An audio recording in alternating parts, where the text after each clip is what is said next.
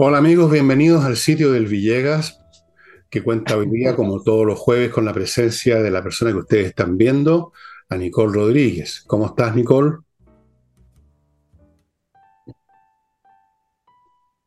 Ahí, ahí te escucho, Fernando.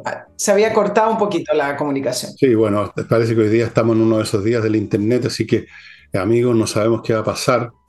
Eh, no saben lo angustioso que va a ser un programa mirando de reojo los parámetros del computador a ver si está grabando todavía o qué diablo. Bueno, en fin, así es la vida.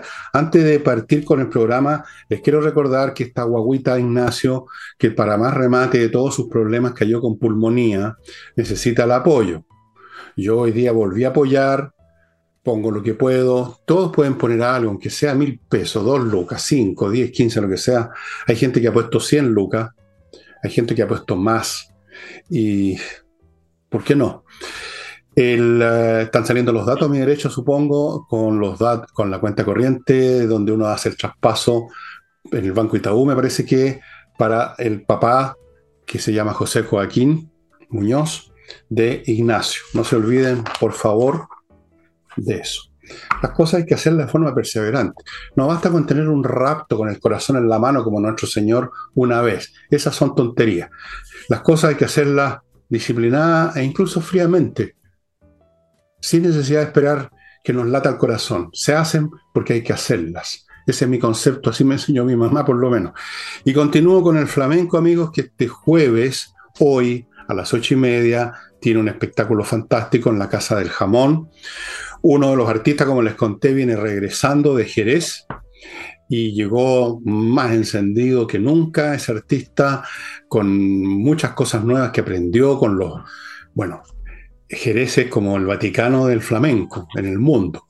Y van todos los que quieren saber más y aprender un lugar. Algún día voy a ir. Y así que aprovechen qué va a ofrecer este jueves este artista en la Casa del Jamón, Tenderini 171, está la entrada de Tenderini, casi al lado del teatro, al costado del Teatro Municipal, al frente, en Agustina hay un estacionamiento subterráneo, o sea que es súper cómodo llegar e irse, las dos cosas, y seguro además. Dicho lo cual, entramos en materia.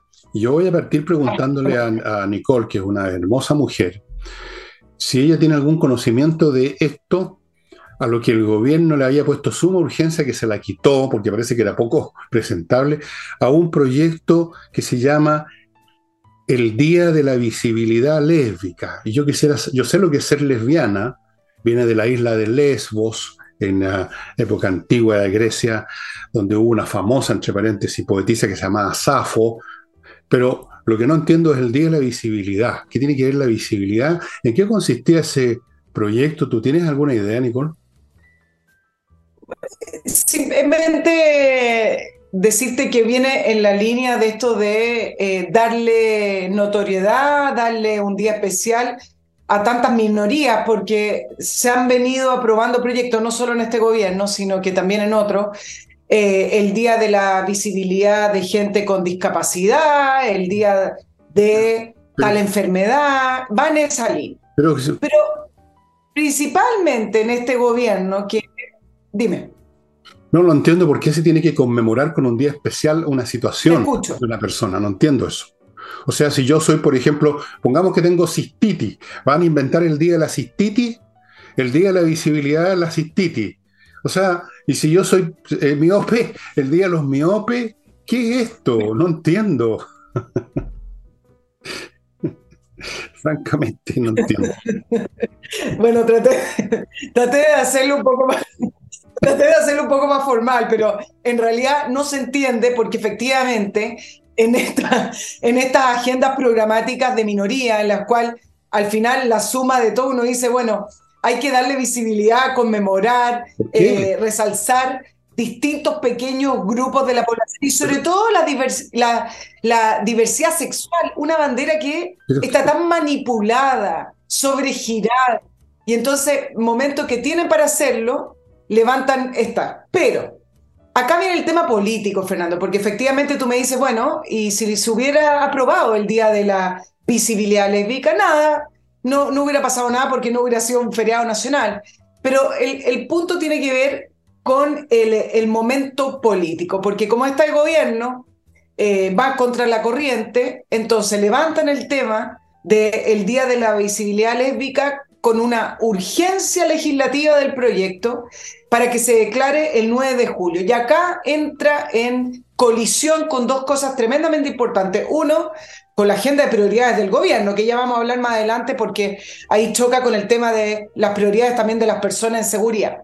Pero en segundo lugar, ponen el 9 de julio, que uno ya no sabe si es por ignorancia o displicencia con respecto a las fechas conmemorativas importantes de este país, pero choca con el Día Nacional de la Bandera, no solamente eso, también con eh, una fecha importante de la batalla de la Concepción y también con el eh, juramento a la bandera que hace el ejército. Es decir, el 9 de julio se juntan esas tres fechas, o tres conmemoraciones, digamos, que están establecidas por ley. Entonces, uno ya no sabe si el gobierno insisto, lo hace por no respetar estos símbolos o estos momentos patrios, o más bien por una ignorancia total. Y la parte política es que el gobierno después saca esta urgencia, dicen, Ana Liuriarte dice, vamos a cambiar la fecha, pero levantaron la voz, la bancada de parlamentaria eh, que apoyan el Día de la Visibilidad Lésbica y dicen, momentito, el gobierno está cediendo a las presiones y además queremos decir que nosotros no le pusimos urgencia este proyecto. Y entonces ahí es cuando uno dice, bueno, el gobierno nuevamente cae en lo mismo, en eh, tratar de movilizar un poco su programa, movilizar un poco la agenda en contraposición a lo que debiera ser con una agenda completamente distinta. Bueno, yo, me gustaría ir, no sé si al fondo, lo más al fondo que puedo el asunto y, más allá de la cuestión política, por supuesto, y la torpeza de poner las cosas en fechas como esa. Eh, ¿De dónde viene esta, este impulso de distintos grupos que tienen distintas particularidades de cualquier clase por pedir que se les celebre en un determinado día? ¿Cuál es el motivo? O sea, yo no entiendo eso. No entiendo esto de que yo soy, no sé, por lesbiano, o homosexual, o, cojo, o ciego, o me falta un dedo, o, tengo una infección a lo, a, lo, entonces hay que conmemorarme. No entiendo eso, no entiendo cuál es este mecanismo. Si a nadie le importa, hoy en día, hoy en día a nadie le importa tu sensibilidad sexual, salvo algunas personas que no van a cambiar por lo demás porque haya un día marcado en el calendario. A mí me importa un huevo si alguien es lesbiano, homosexual, o, le gusta tener sexo con monumentos de piedra, eh, o, le gusta perseguir a las cabras en el campo. Me da lo mismo, cada cual verá lo que hace, lo que hace con su cuerpo, me importa un huevo. Pero ¿por qué tiene que celebrarse? Tiene que haber el día de la visibilidad de los que andan persiguiendo a las cabras. Me refiero a las cabras montesas, no a las chiquillas. El día de la visibilidad de los cojos porque se supone que los perseguían, porque se supone que había un prejuicio. Entonces, para compensar, ahora hay que, digamos, para que vean ustedes, aquí estamos, pues, públicamente en el calendario. Yo no entiendo esta es una verdadera locura. Entonces tenemos un gobierno que no es un gobierno mayoría, como siempre los gobiernos pretendió ser, sino que es un gobierno de una suma interminable de minorías microscópicas. Exacto. Yo entiendo que las lesbianas son una minoría. Yo no sé qué porcentaje de lesbianas hay entre las mujeres. Ni siquiera sé si se puede hablar de mujeres. Hoy en día yo ya no entiendo nada. Pero, ¿a qué viene esto? Aquí viene este afán. Y luego que esto se convierta en un tema político y unas diputadas, una señora, en vez de estarse preocupando de los temas de seguridad, salten como arañas porque no le respetaron el día o por lo que sea, y el gobierno entonces toma razón de esto, y hay declaraciones, y hay, y quién sabe cuántas cosas más vamos a ver en esta semana, y todo por qué? Por el Día de la Visibilidad Lésbica. Francamente lo encuentro una locura de arriba a abajo. Esto no es estar contra las lesbianas, por si alguien lo está pensando. Me importan un huevo las lesbianas.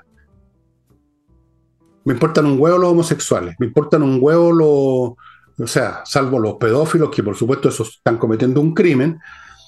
Pero este afán de, de mostrarse, de salir, de, de, agitar bandera, de tener fecha, de tener legislación, es una locura, Nicole, completa. Es una locura. Y más locura es que se ha convertido en un estándar y nadie lo ve como locura les parece, seguramente se van a molestar por lo que estoy diciendo.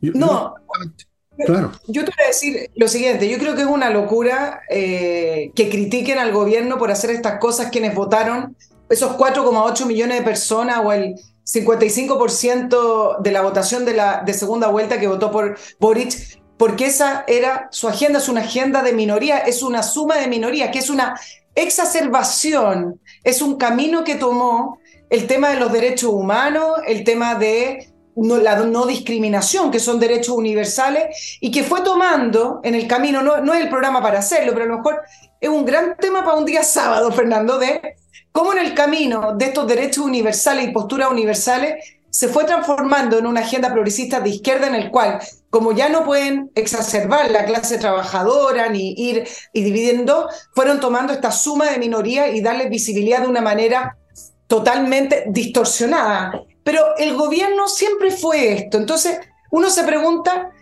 ¿cómo pueden estar tan em, descolocados de las prioridades de la, de la ciudadanía? Bueno, pero es que ellos dijeron que iban a hacer esto. Por ejemplo, no es solamente el Día de la Visibilidad Lésbica, sino que, por ejemplo, un grupo de diputadas presentó un proyecto del oficialismo que busca poner fin al uniforme escolar diferenciado por género entre niños y niñas Em, porque dice que hay algunos que no se reconocen con esos dos géneros y por lo tanto produce discriminación desde temprana edad.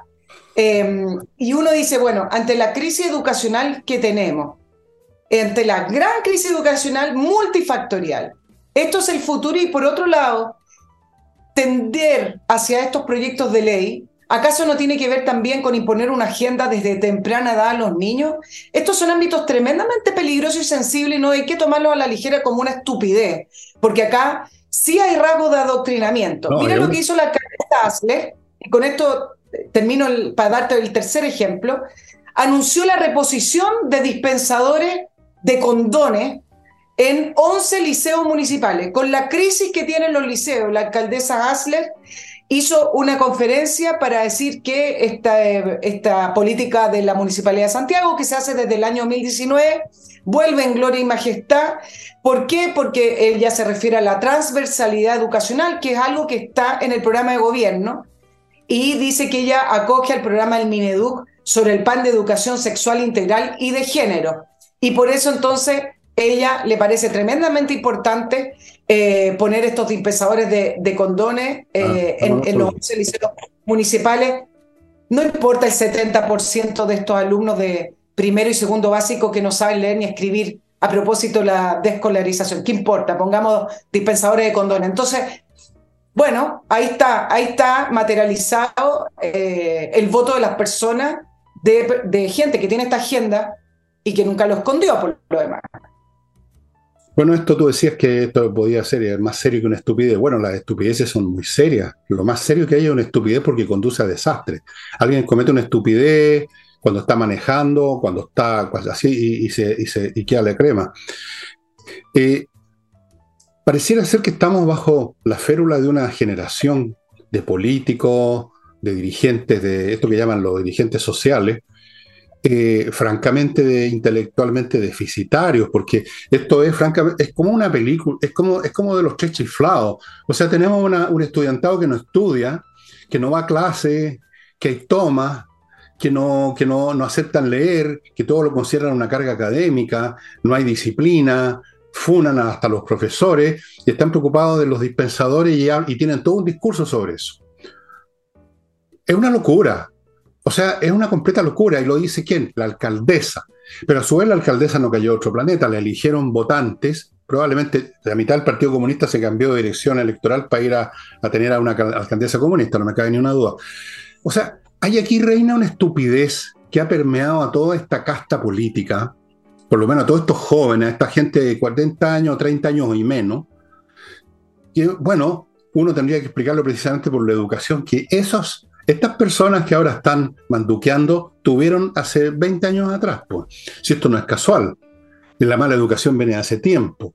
Esta gente es el resultado catastrófico de la mala educación, la falta de disciplina y la estupidez galopante que ya empezaba a reinar hace 20 o 30 años. Y aquí están las consecuencias, porque esos niñitos atontonados y adoctrinados y distorsionados se convirtieron en adultos se pudieron votar y pudieron ser candidatos. O sea, tenemos aquí maduró el fruto ponzoñoso que se sembró hace 30 o 20 años atrás. Y yo no sé qué solución tiene eso, porque estamos hablando de generaciones completas. Porque te digo, la mayoría de la gente debe considerar de lo más razonable toda esta cuestión. Les debe parecer correcto, que es uno, tú, yo y otro, los que estamos mal, los que somos idiotas, los que somos fascistas, los que somos reaccionarios, que no entendemos nada.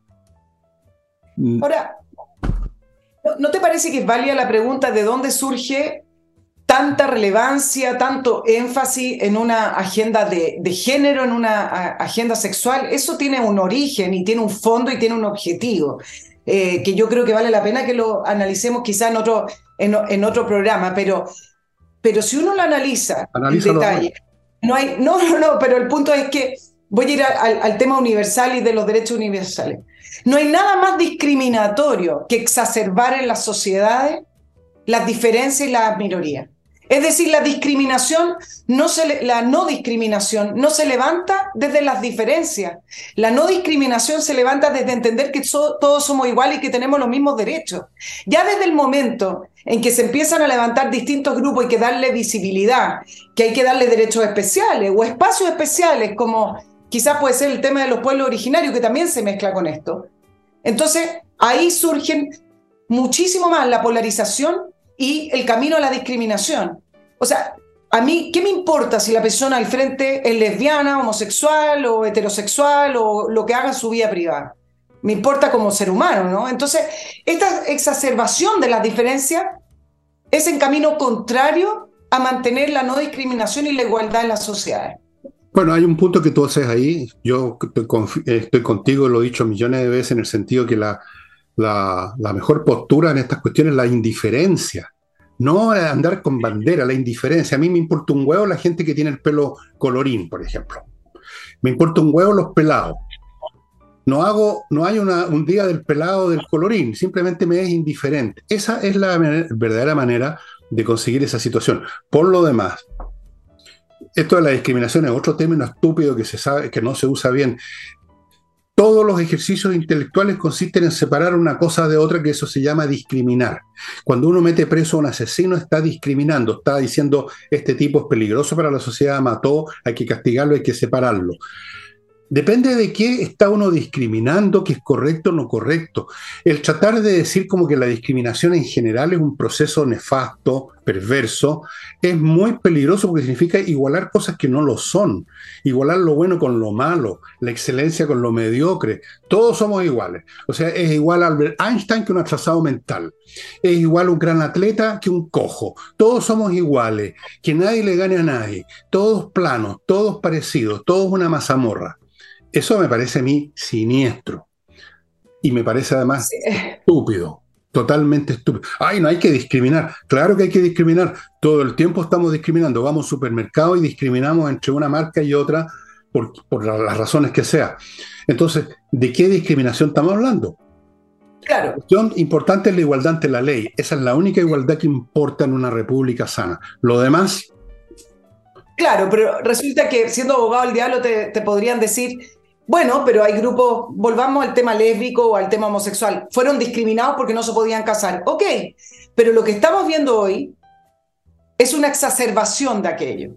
Es un péndulo que se fue a otro extremo. No tiene nada que ver con que ciertas minorías puedan ejercer en totalidad también sus derechos como lo hace la persona del lado. Esto es otro, es, es otro ámbito. Sí, e, e, efectivamente, bueno, esto lamentablemente pasa siempre en la historia humana, que cuando se pretende reparar una situación que no corresponde, en vez de hacerse, digamos, con una operación de neurocirugía, llegan los matarifes y le llevan las cosas al otro extremo, y después de muchos vaivenes y mucho daño, no, es verdad, se equilibran las cosas, pero mientras tanto hay queda un tendal de muertos, digámoslo así.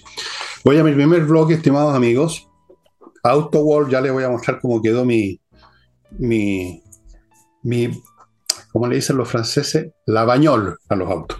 Autowolf.cl, van a su casa, reparan la carrocería, la pintan, la dejan como nueva, En casos súper extremos de que ya el trabajo, el auto entero, digamos, está con una bollona al lado del otro y esto se lo llevan a un taller especializado ellos, pero son muy rápidos. Pero normalmente en su casa, en 24 horas, ante sus ojos, reparan y dejan como nueva su carrocería. Autowolf.cl. Ya les voy a mostrar fotos de mi auto cuando llegue. Si no se las muestro porque no quedó bien, pero no es el caso. no, no, no, no. Yo sé cómo trabajan porque he visto cómo lo hacen. Continúo con un software financiero ideal para empresas de todos los rubros y tamaños que se llama Kame, Kame tal, con, tal cual Kame con K-E-R-P, que lo ve todo, todos los aspectos de un negocio para que usted sepa si está ganando o perdiendo plata, cosa que a veces no se sabe. Parece difícil de creer, pero así. Yo, por ejemplo, no sé si estoy ganando o perdiendo en este momento, yo creo que estoy perdiendo. Factura electrónica, revisa, revisión de estado financiero, control de stock de productos, procesamiento de remuneraciones, eh, integración con los bancos, con el servicio de impuesto interno, mamá del indio. KMERP. Y continúo con entreninglés.com una institución que realmente lo va a dejar a usted con una buena base de inglés. No le vamos a decir que va a terminar escribiendo poesía, ganar, lo van a convertir en el poeta laureado en Gran Bretaña, pero va a tener la base del inglés porque las clases son online y los profesores son profesores de inglés de verdad. Para que usted se dé cuenta de lo bueno que son estos cursos, pida una clase demo. ¿Ok? Y además hay un plan, tienen un plan de verano todavía vigente, 24 clases en 397 lucas. Otro software, amigos, Edifito. Adivinen para qué es. Edifito.com. A ver, a ver, eh, denle vuelta a la pensadora. Es para la administración y todo lo que tiene que ver con la gestión de un edificio. Voy a usar la palabra gestión que está de moda. Edifito tiene un software de primera categoría que está funcionando en miles de edificios en toda América Latina, para que sepan. Si usted es administrador o está en un comité de administración, ponga la atención, vaya a la dirección y eso. Y espacioajedrez.com les recuerda que en abril empiezan los cursos para todos los, para cinco niveles. Ahí está todo el mundo desde el se llama Patzer, es una palabra alemana. Patzer, el que recién empieza y sabe mover las piezas, no las empuja. Desde el Patzer hasta un jugador nivel experto más o menos, todos pueden mejorar su juego, lo van a pasar súper bien. Una clase a la semana vía Zoom en directo. Si pierde la clase puede conseguir un pendrive con las clases. A las seis y media los niños y niñas, hay que decir estas cosas hoy en día, a las 8 de la noche, los caballeros y las señoras, también hay que decir estas cosas. Los precios son súper accesibles. Si usted inscribe a dos o más personas de la familia hay un descuento especial y además puede pagar en seis cuotas sin interés. ¿Qué más se puede pedir, estimadas amigas y amigos? Continuamos con Nicole. Sí, vámonos con el tema de carabinero y eh, un comentario con respecto a la gira del presidente Boric a la región de, Tarapacá porque se junta, y el comentario más bien tiene que ver con la agenda. El, presidente sale de gira para que lo muestren en terreno, para poder él llevar eh, el manejo de la agenda, y finalmente cada vez que sale gira no lo logra hacer. Y esta vez sale a la región de Tarapacá para mostrar los resultados de desplegar la, el ejército, las Fuerzas Armadas en la, en la frontera y resulta que la agenda gira en torno al fallecimiento del cabo primero Alex Salazar, y además de los indultos, y entonces pareciera ser que el gobierno está constantemente pisando estas especies de minas antipersonales que él mismo sembró. Y le explotan y le explotan, así como los indultos le van a seguir explotando por lo que les voy a contar más adelante. Pero el tema del fallecimiento del cabo Alex Salazar y la citación al general Yáñez decir algunas cosas me parece que efectivamente el fallecimiento vino a dar, eh, girar y dejar en muy mala posición a Toa, porque cuando la ministra Toa citó al general Yáñez, Alex Salazar estaba en riesgo vital, pero no había fallecido. Y ahí pudo haber tenido quizá algún punto con respecto a las declaraciones del general Yáñez.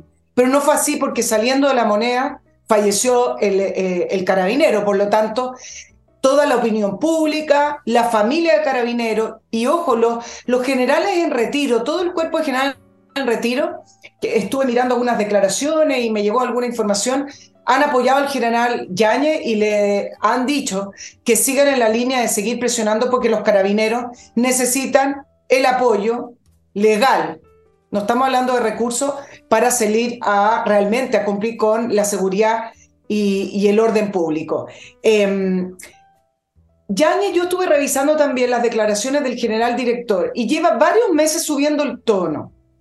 Cuando falleció el, em, carabinero que le, le, pegaron con un eh, tierrazo en la cabeza eh, por una carrera clandestina, ya, esto fue en octubre del año 2022, ya venía solicitando que se pusieran los pantalones en el gobierno, que se aprobaran los proyectos en el Congreso y hizo un llamado bastante fuerte. Y me parece que si uno hace el seguimiento de lo que está haciendo el general Yáñez, efectivamente viene hace varios meses subiendo el tono. Y uno dice, bueno, ¿por qué ahora? Bueno, ahora por varias razones. Uno, la presión interna.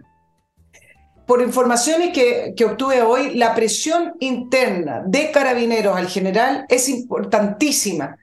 No quieren salir a la calle sin los resguardos legales, que ya les voy a contar, y además con sin los resguardos de herramientas y de, y, de, y de equipo y uniforme necesario al nivel de la violencia que se está viviendo en Chile, no de la violencia que se vivía en Chile hace 30 años atrás en, eh, en las calles. Segundo, el apoyo ciudadano. Le, recuerdo la última cadena que midió el apoyo carabinero, 78% de las personas consultadas, esto fue en diciembre del 22, del 2022, decían que apoyaban la labor de carabineros y que sí necesitaban eh, mayores recursos. Entonces, este llamado a atención que hizo la ministra Toá, al final eh, le resultó un efecto totalmente eh, contrario y tuvo que revertirlo. ¿Y cómo lo hizo?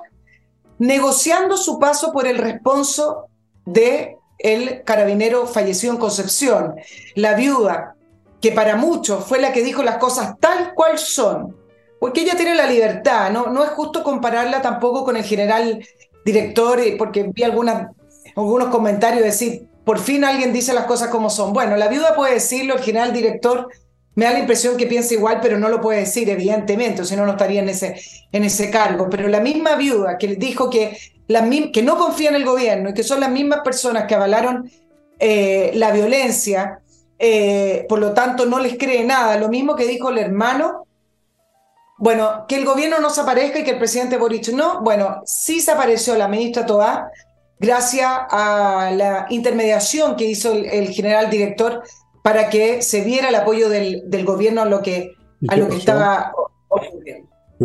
Ah, pasó, ya, ya, ya, ya fue. La no, fue no fue el funeral, fue el responso, porque ah. va a ser su zona se cuidó, ¿ah? se cuidó. No, le habría ido bien en el funeral, te lo aseguro. Eso de la presión que dices tú, yo lo comenté ayer, presidente, porque también tengo fuente y la verdad es que está eso, el hervor es tremendo dentro de Carabinero porque están hasta la tusa. Y a propósito de las declaraciones, esta señora de la viuda, el presidente de la República se votó a Chorito Las Pampas, no a Chorito Las Pampas, al hombre comprensivo, no, no voy a comentar los dichos porque es una viuda, la comprendo. ¿Qué es lo que comprende, señor accidente, perdón, presidente de la República? ¿Qué es lo que comprende? ¿Cómo pueden ser tan cínicos? No, hipócritas.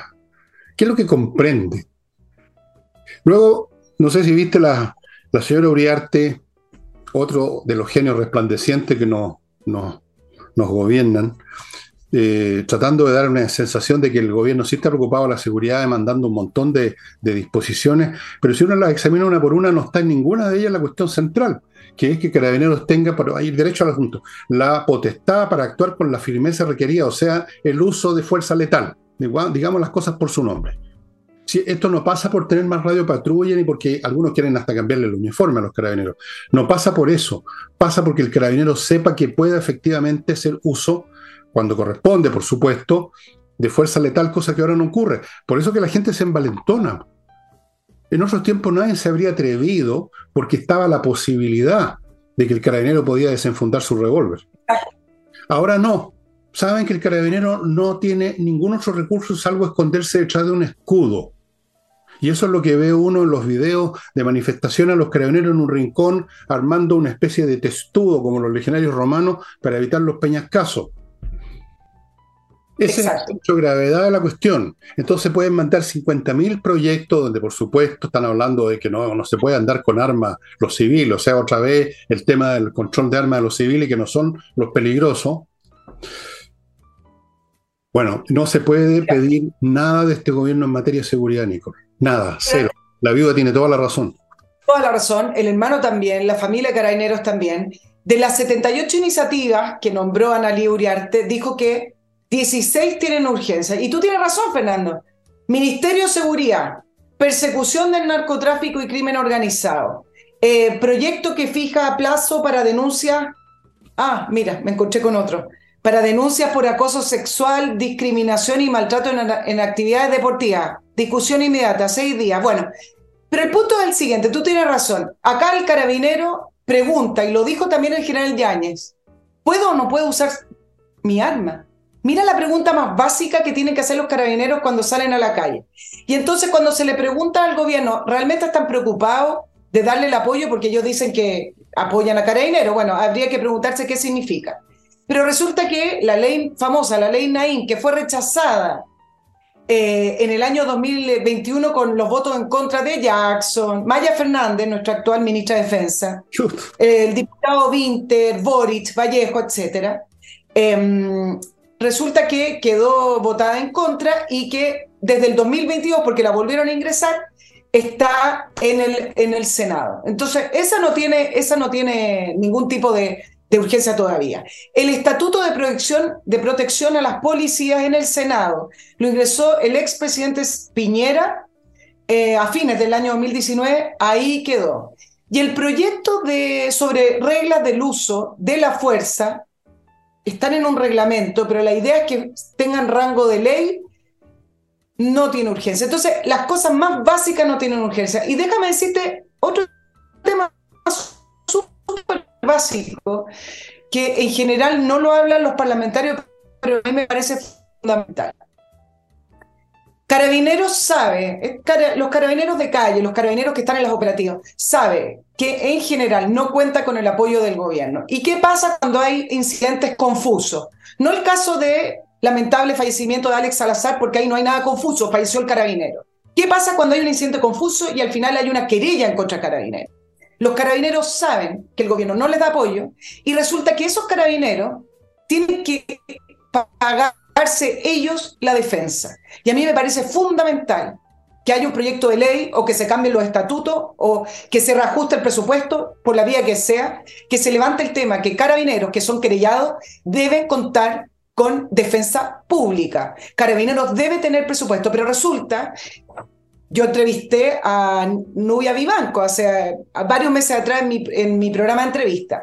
Los carabineros que han sido dados de baja por querellas por violaciones de derechos humanos de octubre del año 2019, no solamente son dados de baja, no van a contar con la pensión, sino que además se tienen que defender con sus recursos, tienen que hacer bingos. Tienen... Entonces, ¿puede un carabinero realmente hacer su trabajo en la calle en esas condiciones? Hace muy poco, tú sabes si un, hace poco me refiero a hace meses, tú sabes que si un carabinero en una persecución chocaba el vehículo policial, haciendo su trabajo en una persecución, tenía que pagar el arreglo del auto. Eso fue hace muy poco, lo cambiaron. Entonces, en los carabineros de Chile están en una precariedad tremenda. Eso debiera ser urgencia. Sí, pero eso no va a pasar nunca con este gobierno, con esta tribu con, este, con, esta, con, el progresismo, básicamente con sectores del progresismo, con los comunistas, el Frente Amplio, eh, las nuevas generaciones, el señor Boric, que es de estas nuevas generaciones, que se crió políticamente eh, parado arriba un cajón azucarero diciendo este tipo de cosas. Esta gente tiene una animadversión visceral contra todo lo que sea fuerza pública. Ellos asocian la fuerza pública con la represión fascista, derechista, los explotadores, ellos han leído material en que se, insiste en esa estupidez todo el tiempo. Eh, no tiene remedio, esta gente va contra todo su organización mental y emocional.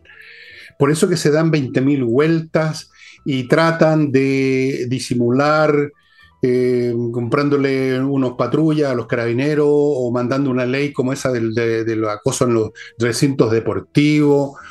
Todo lo que sea lateral y que no va al meollo del asunto. La fuerza pública solo existe si puede usar fuerza letal en ciertas circunstancias. Así es en Chile y en todas partes. Cualquiera que haya estado en Estados Unidos o que incluso vea las películas donde se refleja la vida real, va a ver con qué, con qué tranquilidad y facilidad la policía cuando va a enfrentar una situación empieza a abrir la cartuchera donde está su pistola. Forma parte de los protocolos, no es una gratuidad del policía.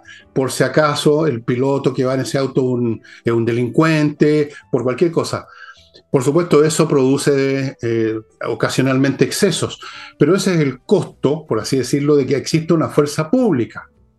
Si para eliminar eso, tú simplemente eliminas la fuerza pública, lo que hace es convertir los excesos eventuales de la policía en los excesos sistemáticos de los delincuentes, que encuentran la cancha totalmente despejada y llega ahora, hemos llegado al extremo que un extranjero, un infeliz, le lanza el auto y mata a un carabinero. Hemos llegado a eso. Entonces, y eso no lo entienden y nunca lo van a entender. Va, es imposible, Nicole. El día que este gobierno se termine, van a terminar estas cuestiones. Nunca antes. No espere nadie, y lo digo porque hay bastantes estúpidos dentro de la derecha que todavía forcejean creyendo que van a cambiar al gobierno en estas materias. No lo van a lograr. No lo van a lograr jamás. Voy a otro bloque antes de que Nicole continúe con sus comentarios de estas materias.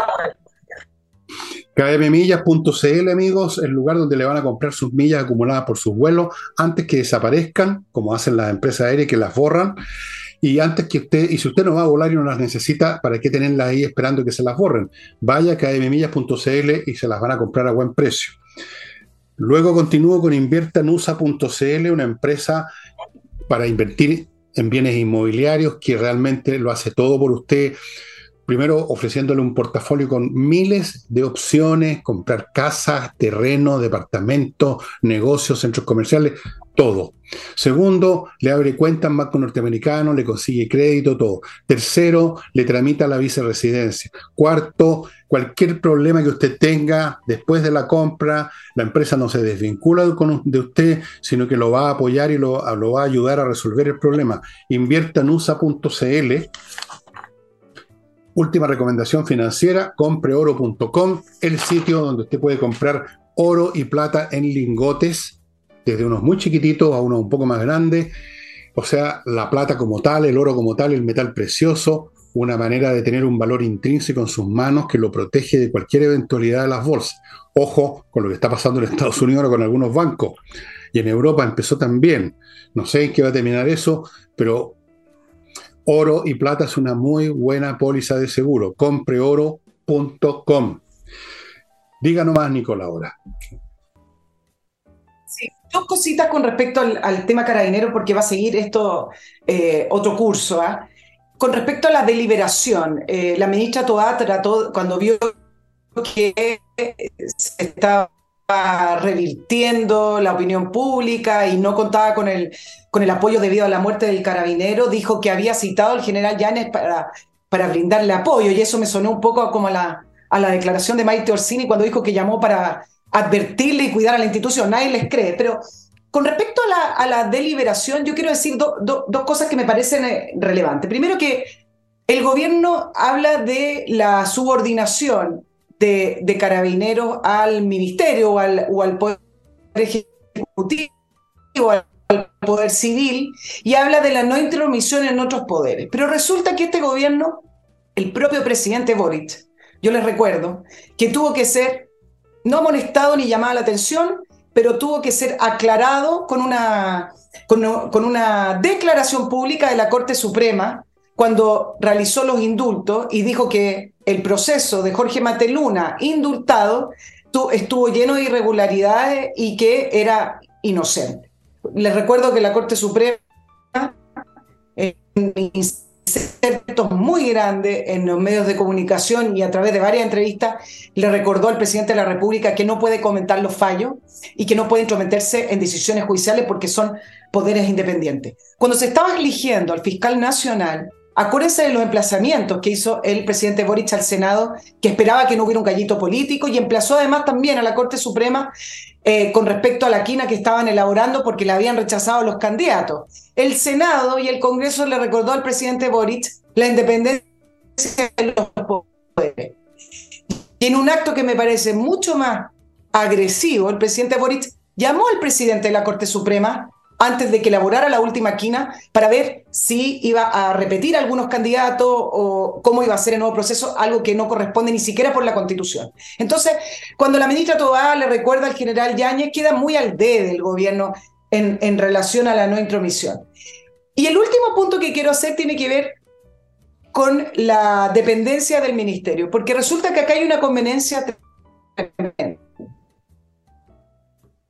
efectivamente el general Yáñez a lo mejor se pasó un poco de pueblo con respecto a sus declaraciones presionadas por el Frente Interno, puede ser. Pero en materias que la ministra Tobá debió haber llamado al orden, como por ejemplo, tres generales de carabineros sacándose fotos con el futbolista Mago Valdivia y no haciendo el proceso como corresponde de una detención que todavía es muy ambigua de el por qué lo detuvieron y si efectivamente fue correcto o no, debió haber llamado al orden porque esas fotos sí que menoscaba el actuar de carabinero. Ahí debió pedir explicaciones, pero ¿cuál fue el cálculo de la moneda? El cálculo de la moneda fue, no nos metamos, es un tema de carabinero que lo resuelvan ellos. Ahí hay indisciplina. Ahí sí los jefes, el Ministerio del Interior debió haber entrado y llamado al general director de Carabinero Yani. Fuera de eso, la señora Tobá, por supuesto, como no es precisamente una lumbrera, a pesar de que eh, el eh, comentarista este, ¿cómo se llama? El rector de la Universidad Diego Portales, ¿cómo se llama? Eh. Ah, Carlos Peña. ¿Mm? Carlos Peña. Carlos Peña. Dijo que era la persona inteligente. Yo no sé, debe ser con mucho sentido el humor. Carlos Peña no le conocía ese. Porque resulta que, esto lo que hizo el general Yañez no es deliberar. Deliberar es que se juntan dos o más oficiales de una institución en forma secreta, privada, y discuten acerca del valor de las órdenes o de, las, de, las, de las decisiones que toma el gobierno. Eso es deliberar y con un objeto que es oponerse o llegado el caso, el caso extremo, llevar a cabo un golpe de Estado. Eso es deliberación. Hacer un comentario, ya sea que tú lo consideres excesivo o no, a mí me pareció súper recatado, no es deliberar, es hacer un comentario, es hacer un juicio, es manifestar una, incomodidad, pues, y eso no es deliberación. No es deliberación. Si estuviera deliberando, no lo sabría la señora para empezar a hablar, no lo sabrían. Las deliberaciones no se hacen en la Plaza de Alma, son secretas.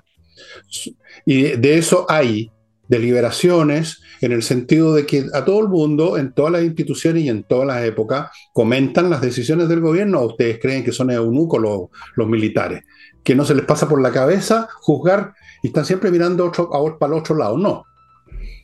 Así es que, ojo con eso, señora Toa, la persona inteligente del gobierno.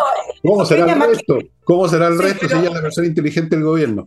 Lo, que causó la controversia es que Carlos Peña dijo en esa, en esa entrevista que la que estaba llevando el gobierno era Carolina. Nadie está llevando el gobierno. Pero en el fondo lo que estaba tratando de decir es que presidente no está liderando y que el socialismo democrático está llevando la, la, batuta. Algo que además Carolina Tobá tuvo que salir a responder porque causa, causa celo, eh, empieza a causar en el gobierno. Salió a decir eso, pero se da el sentido regia, regia, regia, que la consideraron inteligente.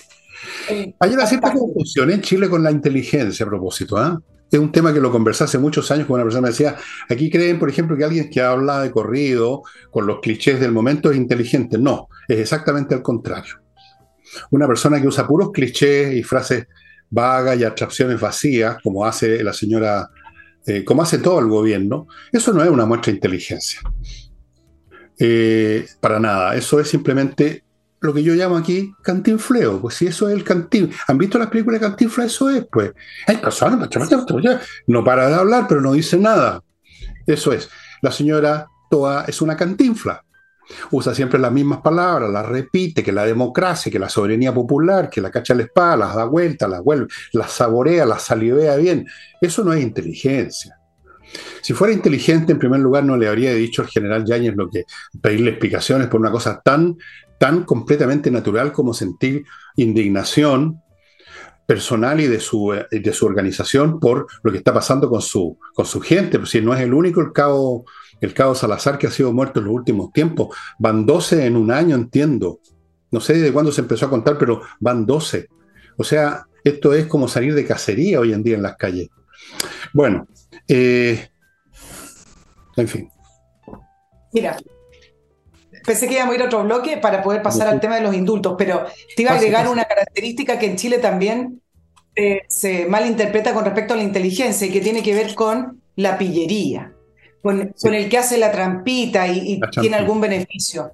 Por muchos años en Chile, a ese, a ese, con esa viveza se le ha considerado inteligente, lo que es un error. Eh, es una estupidez, no es una inteligencia. La astucia es una estupidez La astucia es una estupidez. Porque no ve el, la cosa grande, sino que la, ganancia minúscula que al próximo, al otro día te va a caer a, ti, digamos, te va a ser como un boomerang. Eso no es inteligencia. La inteligencia es otra cosa totalmente distinta a eso. Bueno, con respecto a los indultos, este tema a mí me parece tremendamente importante, Fernando, porque estamos ante una, estamos ante una novedad. Y a propósito de eso, que es otro de los temas que le cubrió la agenda al presidente Boric mientras visita el norte, recordar que uno de los indultados fue una de las personas que atropelló, ahí viene el tema de apoyo carabinero, a una funcionaria de la PDI que la dejó en silla de ruedas durante octubre del año 2019. Uno de los indultados fue uno de los autores de ese atropello donde tiene a la funcionaria de la PDI, Danitza Araya, todavía en rehabilitación. Pero volviendo al tema de, de los indultos, hoy salió eh, información en Radio Bio, Bio y otros medios que han estado capturando esta información con respecto a la historia de uno de los 13 indultados por el presidente. Y acá hay una novedad. Todos recuerdan el prontuario de estas 13 personas, eh, todos recuerdan al señor Castillo, eh, haciendo este video diciendo que la lucha continúa, etcétera, Luis Castillo.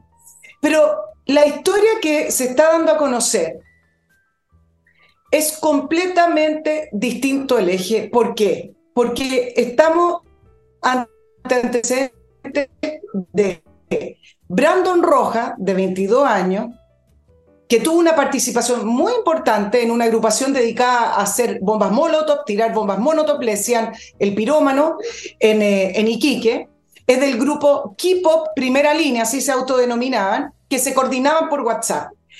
Y resulta que en esta coordinación por WhatsApp le dieron cinco años y un día y además 61 días por asociación ilícita. Eh, un informe policial decía que era uno de los sujetos más violentos del grupo.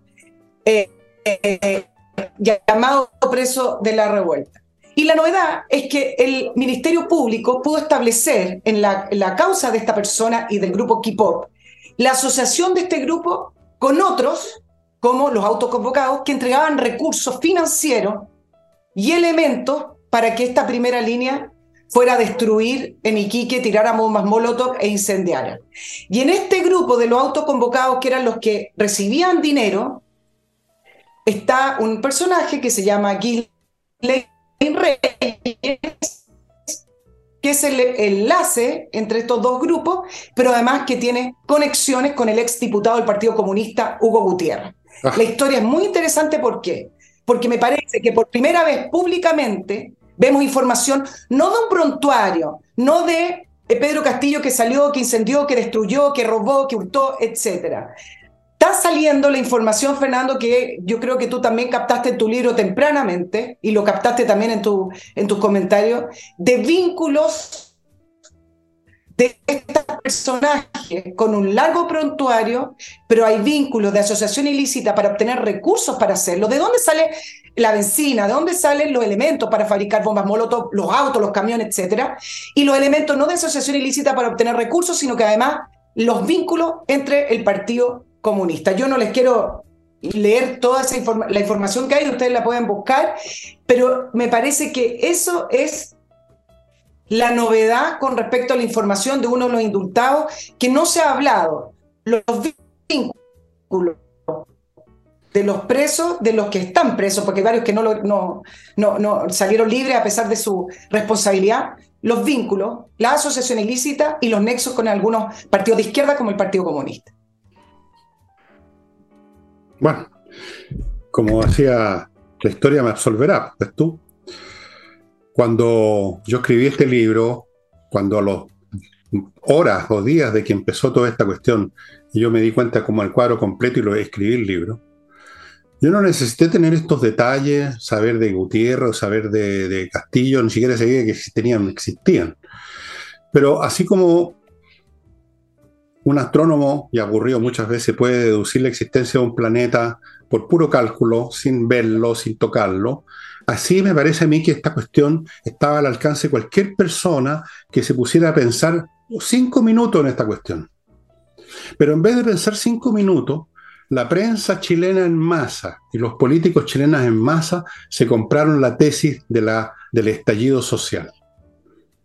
Cuando era cuestión de pensar un segundo, si esto eh, no se requiere ser un astrónomo, bastaba pensar lo que hice yo un fin de semana completo hasta que hice ese, ese programa que, tiene, su, tiene su historia. Era cuestión de pensar un poco habían dos o tres elementos que bastaban, era, era como lo que hacen los matemáticos con dos o tres cuestiones, calculan toda la malla, no era tan difícil.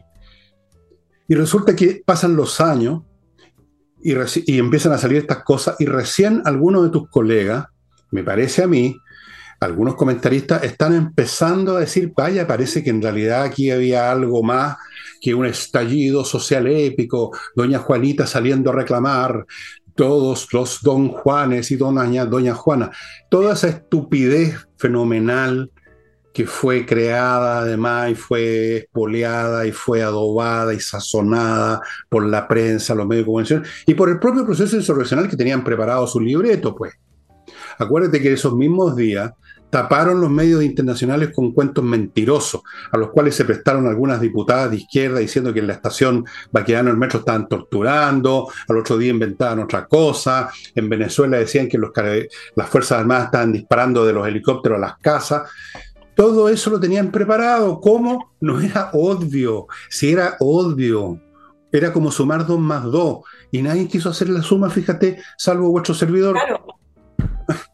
Claro, porque en esta noción de que tiene que haber algo más, más allá de el, pueblo aburrido de la, de la injusticia, tiene que haber algo más esta noción Acá está saliendo la información, acá estamos ante información importante porque te está hablando de una estructura.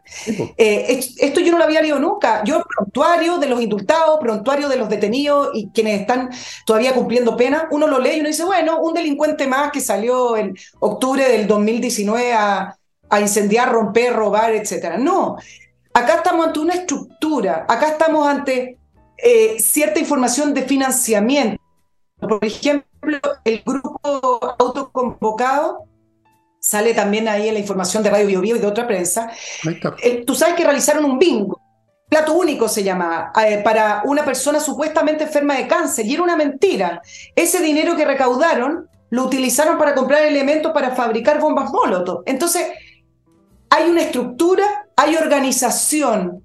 Entonces, está saliendo, unámoslo con eh, la valentía de Mico, que dijo el Partido Comunista quería llegar a la moneda, sacar al presidente Piñera y llegar hasta la moneda. ¿Te acuerdas que hizo toda una declaración ya saliendo del Instituto de Derecho Humano y él tuvo que hacer frente a eso y, no ocurrió? Pero vamos uniendo los cabos porque es importante, porque desde ahí se construyó todo un relato, de ahí hubo resultados electorales, de ahí hubo planteamiento de políticas públicas. Y hemos estado viviendo en esta especie de farsa en que me parece que, más temprano que tarde se va a ir conociendo más informaciones de este tipo. Bueno, bueno, ves tú que la historia me absolvió. Cuando yo empecé a mencionar este tema, algunos ex amigos míos sacaron la sonrisa burlesca a los idiotas, porque uno empieza a descubrir a la gente en estos casos extremos, ¿no? Ja, ja, ja, ¿de dónde sacaste eso? Pensando. Bueno, aquí están los hechos. Vamos ahora a otro bloque, estimados amigos, antes de, tenemos todavía tiempo para que Nicole nos cuente más cosas, pero yo les voy a contar mientras tanto que hay un buffet de abogados, Salinas y Ojeda, que ustedes encuentran en salinasyojeda.cl, que son especialistas en casos civiles, que son la mayoría, y si usted tiene algún lío, probablemente sea de ese tipo. Salinas y Ojeda son especialistas y como tales tienen una excelente tasa de éxitos legales. salinasyojeda.cl. Continúo con Fastmark, un courier chileno que desde Miami le embarca por vía aérea marítima la, lo que necesita su empresa o lo que usted compró como individuo particular en Estados Unidos. Y ojo, les comunica que se ha abierto una sucursal de Fastmark en Puerto Varas.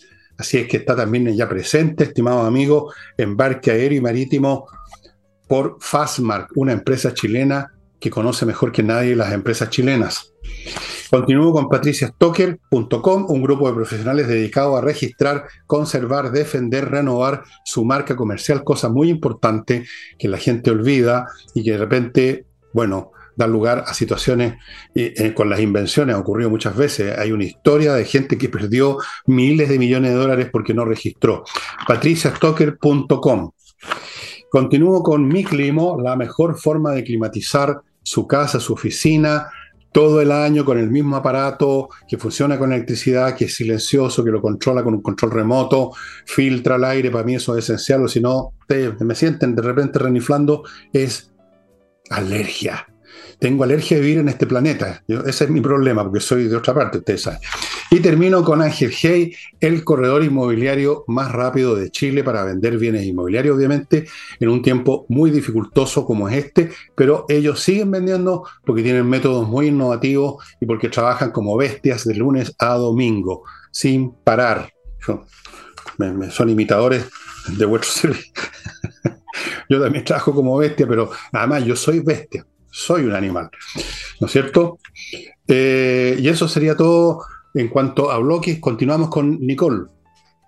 Sí, bueno, nos queda poquito tiempo en el, en el programa, Fernando, pero eh, me parece que es interesante que examinemos la, la, situación de las relaciones diplomáticas en Latinoamérica. Ah. Eh, son malos momentos para el continente. Así como se habla de la polarización de los países, también existe eh, polarización entre cada país. Eh, hace poquito les conté sobre cómo Perú sacó a su embajador de, en México por las palabras de López Obrador en contra de Dina Boluarte y del Congreso a propósito del expresidente Pedro Castillo, que está en prisión preventiva y que intentó hacer ese autogolpe. Bueno, México hizo lo mismo al final y sacó a su embajador en Perú declarándolo persona non grata. Pero Miren lo que pasó ahora entre Ecuador y Argentina, ya que eh, la ex ministra de Rafael Correa, Rafael Correa que se escapó a Bélgica y que todavía no se sabe dónde están los miles de millones de dólares que dejó de hoyo en su país, que todavía no tiene cómo eh, justificar eh, esa plata. ¿Cómo? Los robó, él y su gente. ¿A dónde crees que esa plata? El punto es que su ex ministra, María de los Ángeles Duarte, estaba sentenciada a prisión por ocho años por soborno. ¿Qué pasó? Que llevaba varios años refugiada en la embajada en Argentina, en Quito. ¿Y qué pasó? Que se escapó y se escapó, adivinen dónde, a Venezuela. ¿Qué es lo que respondió el gobierno de Ecuador? declarando a persona non grata eh, al embajador porque echó la culpa al embajador argentino en Quito que permitió que se fugara esta ex ministra que está sentenciada a prisión y por lo tanto en Argentina, que es lo que hizo la Cancillería, declaró a persona non grata al eh, embajador de, Ecuador en Argentina. Son malos momentos para las relaciones, producto de que existe, me parece que hace tiempo que no estábamos en un ciclo de esta manera, con diferencias ideológicas tan importantes que pasan a llevar los estándares que se tenían antiguamente con respecto a la diplomacia y las relaciones entre los países, la intromisión que hay de los comentarios de los presidentes, las políticas internas de cada país, de la situación en cada país. Lo mismo que hizo el, presidente Boric comentando sobre Perú. Todo esto es más o menos lo mismo, la misma tónica, eh, hace que efectivamente sean malos momentos para la coordinación en necesidades que son importantes para Latinoamérica y malos momentos para la democracia también. Qué bueno que no se puedan coordinar, porque imagínate la clase de coordinaciones que saldrían en estos países, este club de izquierdistas. Ahora, esto es como una banda de mafiosos. Los mafiosos tienen una ideología común. Son todos ladrones, son todos unos infelices, son todos narcotraficantes, pero igual, como ustedes ven en las películas, se pasan matando unos a otros, se abrazan, se besan y después se meten un cuchillazo. Eso es lo que está pasando. Hay otras razones, por supuesto, estoy bromeando un poco. Hay otras razones por las cuales se dan estas fricciones. Eh, yo me alegro, fíjate, porque si hubiera coordinación, imagínate qué clase de cosas podrían servir si se coordinara el AMLO con el señor, eh, el incidente de Chile, perdón, el presidente de Chile, el señor Boric, y todas las demás cosas, si se coordinaran en serio, ¿qué nivel de cagadas armarían ahora ya a nivel internacional? Eh, es como pasaría arrancando, o sea, ya es países de, América Latina. Qué bueno que estén en conflicto, me alegro mucho que no se puedan coordinar y que hagan sus pequeñas cagaditas locales y los, pueblos finalmente si tienen un mínimo sentido común los votarán a la basura y pondrán otros gobiernos, pero suponte que armaran una máquina latinoamericana de opresión y de, y de, apoyo mutuo, de verdad, por favor, ahí sí que, ahí sí que no, no, no, no, me voy, me voy mi planeta. Yo sé que estamos terminando, pero te, te, comenté precisamente la palabra coordinación para, terminar el programa hablando del el tema de la inmigración, porque en esta gira del presidente Boric, donde por supuesto que el tema de la inmigración es lo más importante porque la inmigración también es una causal de muchos problemas que tenemos hoy en, el país. Y entonces, ¿qué pasa? Que en vez de tener una agenda mucho más fuerte y más eh, clara con respecto a impedir la inmigración irregular, simplemente no se puede entrar irregularmente a Chile, le preguntan al presidente Boric, dijo que iba a buscar en la próxima cumbre iberoamericana que se va a realizar entre el 23 y 26 de marzo en Santo Domingo, abordar el tema con los distintos países latinoamericanos. Y el tema es que el presidente Boric y la ex canciller Urrejola cada vez que le preguntaban por la inmigración, el gran proyecto del gobierno, así muy al estilo Unión Europea, es lograr una coordinación entre los países. ¿Se acuerdan la famosa cumbre de las Américas en que culpó a, Estados Unidos de no tener una política oceana el año pasado? Bueno, cuando le habló de su gran proyecto y trató de levantarse como líder regional, él dijo que iba a plantear a los distintos países latinoamericanos cuotas migratorias. Eso mismo que intentaron hacer en la Unión Europea y que tampoco les ha funcionado. Entonces, en, este palabrerío con respecto a la emigración, el tema de la coordinación entre los países siempre sale. Y eso es una política que en Latinoamérica, si a la Unión Europea le ha costado, hoy para Latinoamérica es imposible. Ningún país tiene ni la intención de coordinarse. Ningún país tiene la intención, además, de tener cuotas de. Pregúntale a Bolivia que ni siquiera permite la reconducción de migrantes que han pasado por su territorio. Bueno, sí, además que eso, ¿qué, ¿qué significa coordinación? ¿Coordinación para hacer qué? Si uno no se coordina en el aire, uno se coordina para algo. ¿Coordinación para qué? Ahora, si un país en serio quiere impedir que entren inmigrantes, tú, tú, simplemente no los dejas entrar. En Europa hubo un país que hizo eso y se llama Hungría, tú sabes. En Hungría simplemente se metieron por donde tú sabes las disposiciones melifluas y, tan progre ¿no? que hay en Europa, en el, Congreso Europeo, porque de repente se pasan de... de, bueno, eh, los húngaros dijeron, no, nomás pues, no entran. Y pusieron barreras militares, policía, y no entraron, nomás y se acabó. O sea, si tú quieres entrar, tú tienes que, no tienes que entrar a coordinarte con nadie. Pero en el fondo no es el punto.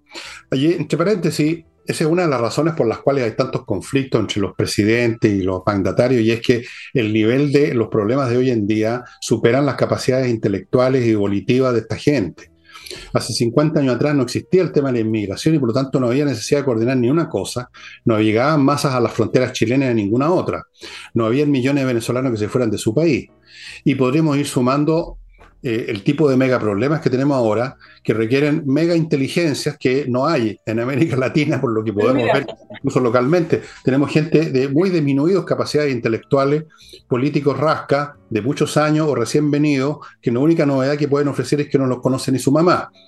Entonces, evidentemente que a la primera de, turno empiezan los problemas, porque no, no, no, no tienen ninguna capacidad para, para, resolver esto de una manera inteligente y empiezan a, entrar en conflicto. Mira lo que pasó con el, con el AMLO, culpando, diciendo que Estados Unidos es el país más inseguro que México, por ejemplo.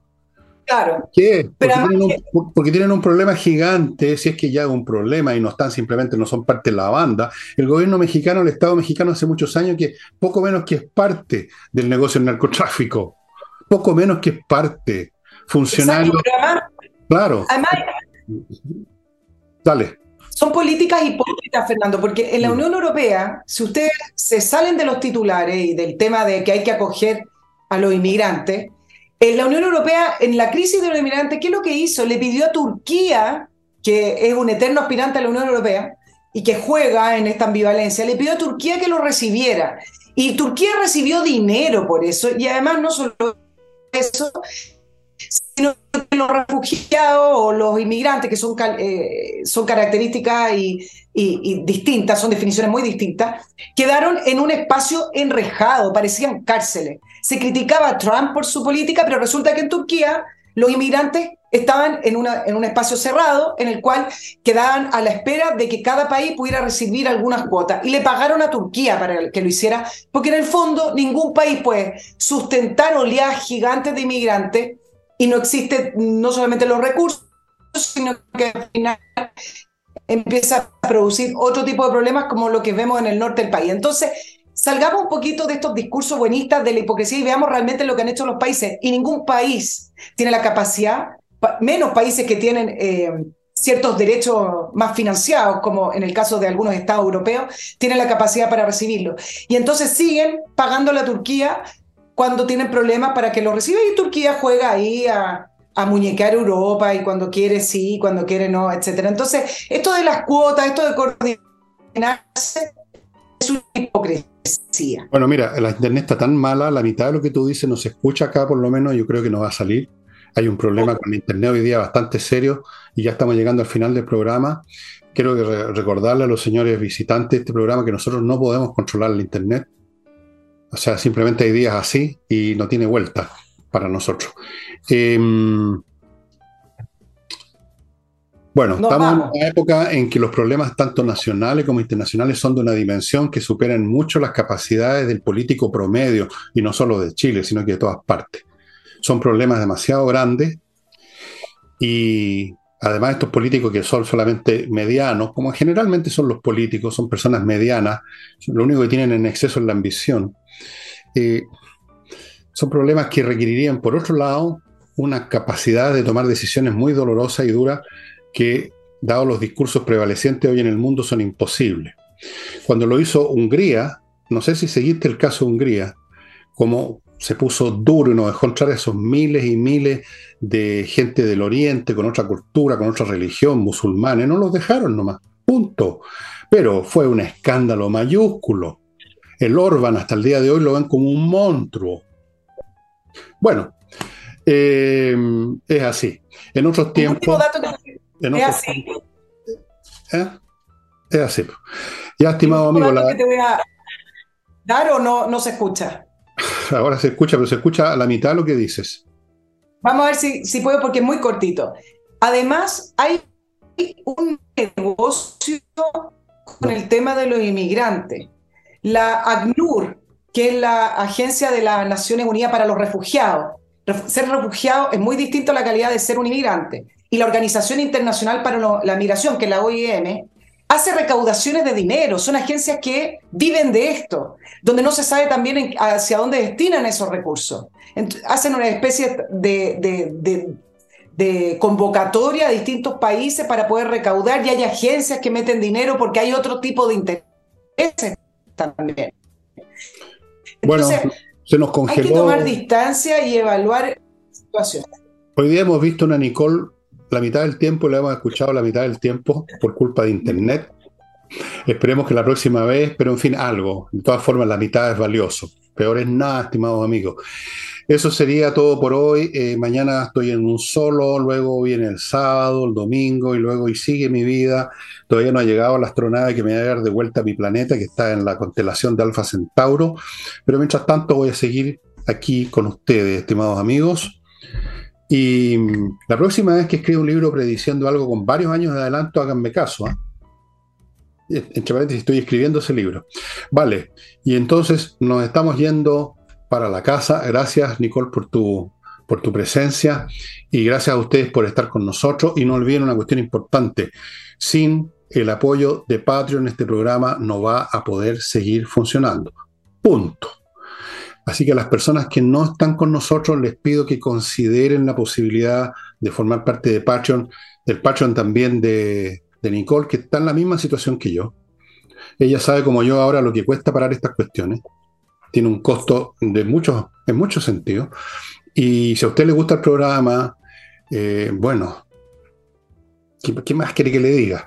Y eso sería todo, estimado amigo. Nos estamos viendo.